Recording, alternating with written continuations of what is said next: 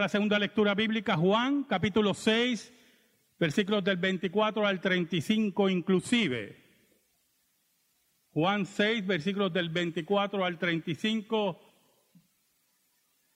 Cuando vio pues la gente que Jesús no estaba allí, ni sus discípulos, entraron en las barcas y fueron a Capernaum buscando a Jesús. Y hallándole al otro lado del mar, le dijeron, rabí, ¿cuándo llegaste acá? Respondió Jesús y les dijo, de cierto, de cierto os digo, que me buscáis no porque habéis visto las señales, sino porque comisteis el pan y os saciaste.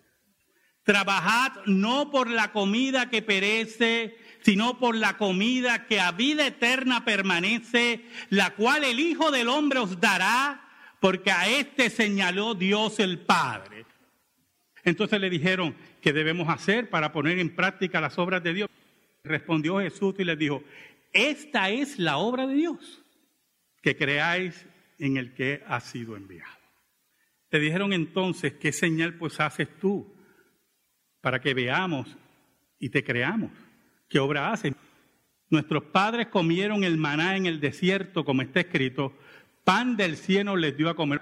Y Jesús les dijo, de cierto, de cierto os digo, no os dio Moisés el pan del cielo, mas mi Padre os da el verdadero pan del cielo. Porque el pan de Dios es aquel que descendió del cielo y da vida al mundo. Y cuando ellos le preguntan, pues mira, danos de ese pan entonces. Ahí viene el mensaje certero del maestro. Jesús dice, yo soy el pan de vida. El que a mí viene nunca tendrá hambre y el que en mí cree no tendrá sed jamás. ¿Sabe, hermano? Los seres humanos funcionan en diferentes formas para algunas acciones. Algunos por miedo, yo creo que el 100% aquí por miedo llena la planilla.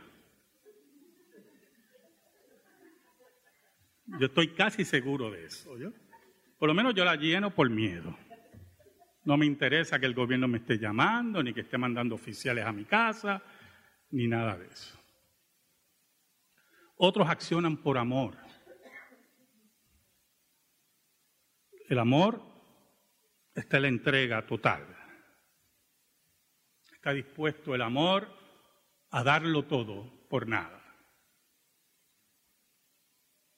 Esas manifestaciones de amor las vemos bien patente en los padres responsables. En los padres que aunque saben que darle techo, alimento, educación, corrección a sus hijos es su obligación. Por eso los padres no desarrollan una deuda por eso. Los hijos no le deben nada a los padres, por eso esa es la responsabilidad de los padres. Pero ellos lo hacen con mucho amor, quieren lo mejor para sus hijos, esos padres responsables. Pero hay otros que lo hacen por interés, puro interés.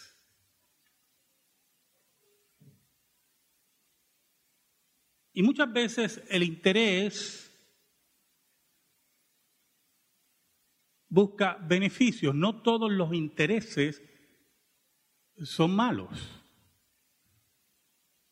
Posiblemente usted aspire a un puesto más alto en su compañía, en su empresa, porque quiere ganar más dinero, para que su familia esté mejor. Usted tiene ese interés.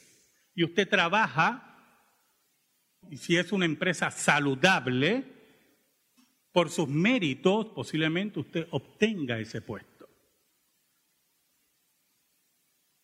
Pero hay otros intereses que son malsanos, que se esconden detrás de una apreciación de amor y solamente hay interés. Regularmente, muchas veces, las relaciones sexuales ilícitas ocurren por intereses, por pasar una satisfacción momentánea Y entonces se dicen muchas cosas y se enredan a las parejas y ocurre entonces la relación sexual ilícita y después el interés desaparece. Y ahí vienen después los graves problemas. Jesús se enfrentó a muchos de estos deseos y los podía identificar porque Jesús sabía lo que había dentro del hombre, dice Juan. Pero en la búsqueda continua del maestro, el maestro buscaba los suyos. Y en medio de esa selva, en medio de ese bosque oscuro, él sabía que los hombres y las mujeres de Dios estaban allí. Si nos acercamos a la lectura de la liturgia, la segunda lectura de Juan 6, del 24 al 35, los que tenían intereses posiblemente iban a encontrar algo que valía más que cualquier cosa. Oramos. Señor, gracias te damos por el gran privilegio de exponer tu palabra perdónanos, porque te hemos sido infiel, pero tú permaneces fiel. Escóndenos bajo la sombra de la cruz y que tu nombre sea proclamado. Te lo pedimos, Señor, en el nombre de Jesús. Amén y amén. El versículo 24 del capítulo 6 de Juan Dice, cuando vio pues la gente que Jesús no estaba allí, ni sus discípulos, entraron en las barcas y fueron a Capernaum buscando a Jesús. Las multitudes que lo habían oído, las multitudes que habían sido alimentados por el Maestro, buscaban a Jesús. Había un profundo interés, pero un profundo interés equivocado un profundo interés de buscar un beneficio material que ellos sabían que Jesús podía dárselo. No sabemos si las multitudes sabían que Jesús había hecho un milagro para alimentarlos. Los discípulos lo sabían. Un milagro increíble un milagro que solamente Dios puede hacer. Entonces ellos toman las barcas, nada los detienen. Y mire cómo dice el versículo 25. Y hallándole al otro lado del mar, le dijeron, rabí, ¿cuándo llegaste acá? Y empiezan a interrogar al maestro. Estamos buscándote necesitamos de ti. Pero Jesús sabía lo que había dentro del hombre. Jesús sabía los intereses de ellos. Y Jesús es confrontador como Natán a David. Jesús descubre el corazón de ellos. Dios descubre nuestros corazones. No hay nada oculto delante de Dios, hermanos. Dios sabe nuestros corazones. Dios sabe cuando mentimos. Dios sabe cuando nos humillamos. Aquí usted no se llame a sorpresa. El Dios que nosotros servimos es el Dios que lo sabe todo. Oiga, y el versículo 26 dice, respondió Jesús y les dijo, de cierto, de cierto os digo que me buscáis no porque habéis visto las señales, sino porque comisteis el pan y os saciasteis. Mire qué cosa tremenda. Si Jesús le dice eso a un grupo de puertorriqueños, se ofenden. Ay, mira, este hombre nos ha ofendido. ¿Cómo tú dices eso? Si nosotros te queremos mucho. ¿Y cómo la gente se ofende tan fácil ahora? Por cualquier cosa la gente se ofende. ¿Sabe? Hace un tiempito atrás, perdón que me ríe, es que es una cosa que yo no entiendo. Eh, hace un tiempito yo estaba señalando unas cosas de una iglesia que ustedes conocen muy bien. Y brincó una pastora de un lado de esta isla y me dice, usted está atentando contra mi trabajo. Usted me ha ofendido.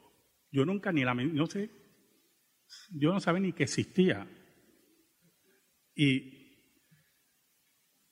bueno, ella estaba, yo estuve a punto de mandarla a un psicólogo. Y yo le dije, le voy a decir algo. Si por cada palabra que yo tengo que pronunciar, yo tengo que pesar los sentimientos de la gente, yo voy a tener, no que de quedarme en casa, mudarme a un desierto. Por favor, le dije, por favor, déjese de estas cosas. Jesús era un hombre que sabía lo que había dentro del corazón del hombre. Y cuando Jesús toca eso, hay un fenómeno muy interesante que ocurre. Si usted ve, la reacción de ellos fue de pasividad. Nunca registra el pasaje que ellos se hayan ofendido. Dos cosas. Número uno, sabían que Jesús era un rabí. Y a los rabí se respetaban. Sabían que Jesús era profeta. Y ellos conocían su corazón. Y es muy importante que cada creyente conozca su corazón. Que Dios nos revele, como dijo el salmista, nuestros pecados ocultos. Y allí estaba el maestro confrontando a estas personas, diciéndole las verdades, y añade, mira el versículo 27, trabajad no por la comida que perece, sino por la comida que a vida eterna permanece, la cual el Hijo del Hombre os dará, porque a éste señaló Dios el Padre. Y entonces, en la reprensión de Jesús, que es el tema de nuestro servicio hoy, confrontación, enseñanza y perdón, Jesús le da la alternativa de la salida. Porque el Dios que nosotros servimos, como dice el apóstol Pablo, con la prueba nos da que la salida. Trabajen, le dice. Sí, tengan intereses, pero tengan intereses por lo de arriba, por la comida que no perece, por la verdadera espiritualidad, por la entrega verdadera a Dios. Pero añade Jesús que hay un solo camino para Dios. Esto es muy importante en el versículo. No es la espiritualidad malsana, general, ambigua, que nos quieren vender hoy. Jesús dice, por la comida que a vida eterna permanece, la cual el Hijo del Hombre os dará, porque a este señaló Dios Padre. No hay otro. No hay otro indicativo fuera de Jesús. No hay otra señal fuera de Jesús. No hay otro camino fuera de Jesús. Este es el que Dios ha señalado. Oiga, qué cosa tremenda. Allí estaban estos hombres y mujeres confrontados con Jesús, confrontados por Jesús. Allí estaban estos hombres y mujeres sorprendidos con las palabras de Jesús y al mismo tiempo estaba el dador de vida. Oiga, qué cosa tremenda. Entonces ahora empieza un conversatorio. Siempre me ha sorprendido los diálogos de Jesús. ¿Sabe por qué? Porque la gente se atrevía a dialogar y enfrentar a Jesús. El pecado, como hemos dicho siempre aquí, embrutece. Y ellos viendo cada vez que Jesús derrotaba a los fariseos y derrotaba todos los diálogos, ellos insistían. ¿Por qué? Porque el espíritu del ser humano es rebelde contra Dios. No quiere aceptar la ley de Dios. No quiere saber del carácter de Dios. Versículo 28 dice, entonces le dijeron que debemos hacer para poner en práctica las obras de Dios. Mire qué interesante, cuando él le dice trabajar, ellos interpretan hacer obras, salvarse por obras, acercarse a Dios por obras. ¿Qué debemos hacer? Dinos, ¿qué debemos hacer? Ya que nos dice que trabajemos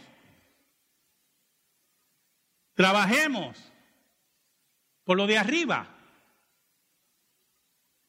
Jesús tiene la contestación certera que el apóstol Pablo vuelve a descubrir, que nos plasma en el libro de Romanos, la gran verdad que los reformadores descubrieron. El versículo 29 dice, respondió Jesús y les dijo, esta es la obra de Dios Aquí ustedes ponen en práctica la obra de Dios. Aquí ustedes obedecen a Dios. Aquí ustedes están en sintonía con Dios. Aquí ustedes obedecen a Dios el Padre. Esta es la obra de Dios. Que creáis en el que ha sido enviado. Que creáis en aquel que ha sido enviado. Que creáis en aquel que Dios ha señalado. No hay atajos. No hay lugares para descansar fuera de la ley de Dios. No hay descanso fuera de la ley de Dios. No hay descanso fuera de Jesús.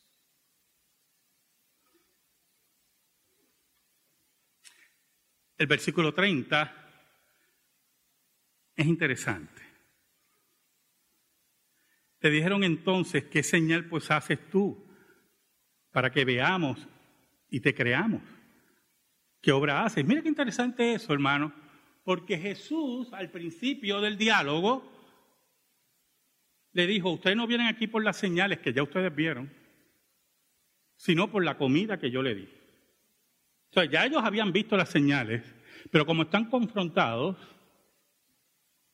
como han sido llevados al terreno de Dios, entonces retroceden para hablar de señales. Y lo interesante es que quieren confrontar a Jesús. Mira el versículo 31. Nuestros padres comieron el maná en el desierto, como está escrito, pan del cielo les dio a comer. O sea, ¿qué cosa más grande tú no puedes hablar del, si no fue como el maná que cayó del cielo? Tú que nos hablas de comer, de lo de arriba, de trabajar lo de arriba. Dime, ¿qué cosa más grande puede haber que Dios nos mandaba maná? Que nosotros por la mañana recogíamos. Dios nos alimentaba. Y volvíamos al otro día y volvíamos. Y era tan increíble que no podíamos guardarlo porque se dañaba de un día para otro. Pero cuando era sábado, mire qué interesante, como en sábado no podían recoger el maná, el maná que recogían el viernes no se dañaba. Y se alimentaban de ellos el sábado. Oiga, ¿qué cosa más grande le dicen a, Jesús? A Jesús.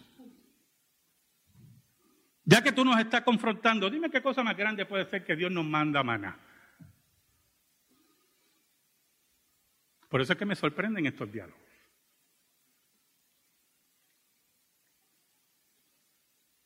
Mira el versículo 32. Y Jesús les dijo, de cierto, de cierto os digo, no os dio Moisés el pan del cielo, mas mi Padre os da el verdadero pan del cielo. Miren qué interesante. Lo primero que Jesús aclara Porque ellos dicen nuestros padres. Mire cómo ellos dijeron, nuestros padres comieron el maná en el desierto. Como si fuera responsabilidad de Moisés. Ahí habla de padres espirituales y de los padres que cuidamos en la familia, ¿verdad? Como si ellos hubieran sido los responsables de dar el maná. Y Jesús le dice, no, vamos a, vamos a aclarar. Moisés no les dio a ustedes el pan. Aquí el que reparte el pan es Dios. Vamos a empezar por ahí. No os dio Moisés el pan del cielo, mas mi Padre os da el verdadero pan del cielo. Ese pan que ustedes comían, ese pan que se dañaba, ese pan que ustedes repudiaron y se rebelaron contra Dios y ofendieron su nombre, ese pan que ustedes llamaban, me dicen ahora que caía del cielo, no fue Moisés el que se lo dio. Pero ahora nuestro Padre les da otro pan. Otro pan. Oiga, mire cómo dice el versículo 33. Porque el pan de Dios es aquel que descendió del cielo y da vida al mundo. Pero yo, yo me imagino a ellos preguntándose, ¿de qué pan habla este? Es como una mujer samaritana que no entendía qué agua habla este. ¿Qué pan habla este? Ah, viene un pan del cielo. Hay uno que ha dado un pan del cielo, dice Jesús.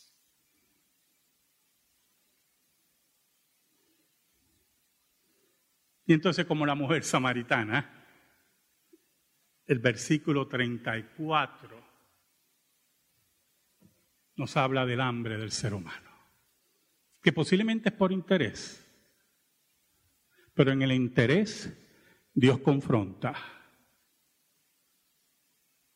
¿Te acuerdas de la mujer samaritana? Señor, dame de esa agua para yo no volver aquí y estar buscando el agua. Ay, bendito. Si tú supieras el don de Dios y quién es el que te dice, dame de beber. Oiga, danos ese pan. Esa debe ser nuestra petición todos los días. Señor, danos de ese pan. Ese pan que está ahora en la escritura. Ese pan que es el pan del cielo. Ese pan que ha sido depositado en nuestros corazones por el poder del Espíritu Santo. El pan que no se daña. El pan que es eterno. El pan que llega a la vida de aquellos que han sido elegidos por Dios. Y cuando ellos le preguntan, pues mira, danos de ese pan entonces. Ahí viene el mensaje certero del maestro el mensaje que busca llegar al corazón por el poder del Espíritu Santo a los suyos, en el acto soberano de Dios de cambiar las vidas. Jesús dice en el versículo 35, yo soy el pan de vida. El que a mí viene nunca tendrá hambre y el que en mí cree no tendrá sed jamás. ¿Sabe algo, hermano? Tener a Jesús tener a Jesús en nuestras vidas es estar saciado espiritualmente. Es tener la vida eterna. Todo aquel que aunque pertenezca a una iglesia, todavía está buscando, es que no tiene el pan de vida. No está saciado. No ha encontrado la vida. Tiene hambre continuamente porque se llena de pan falso. Se llena de pan mohoso, no el pan de vida.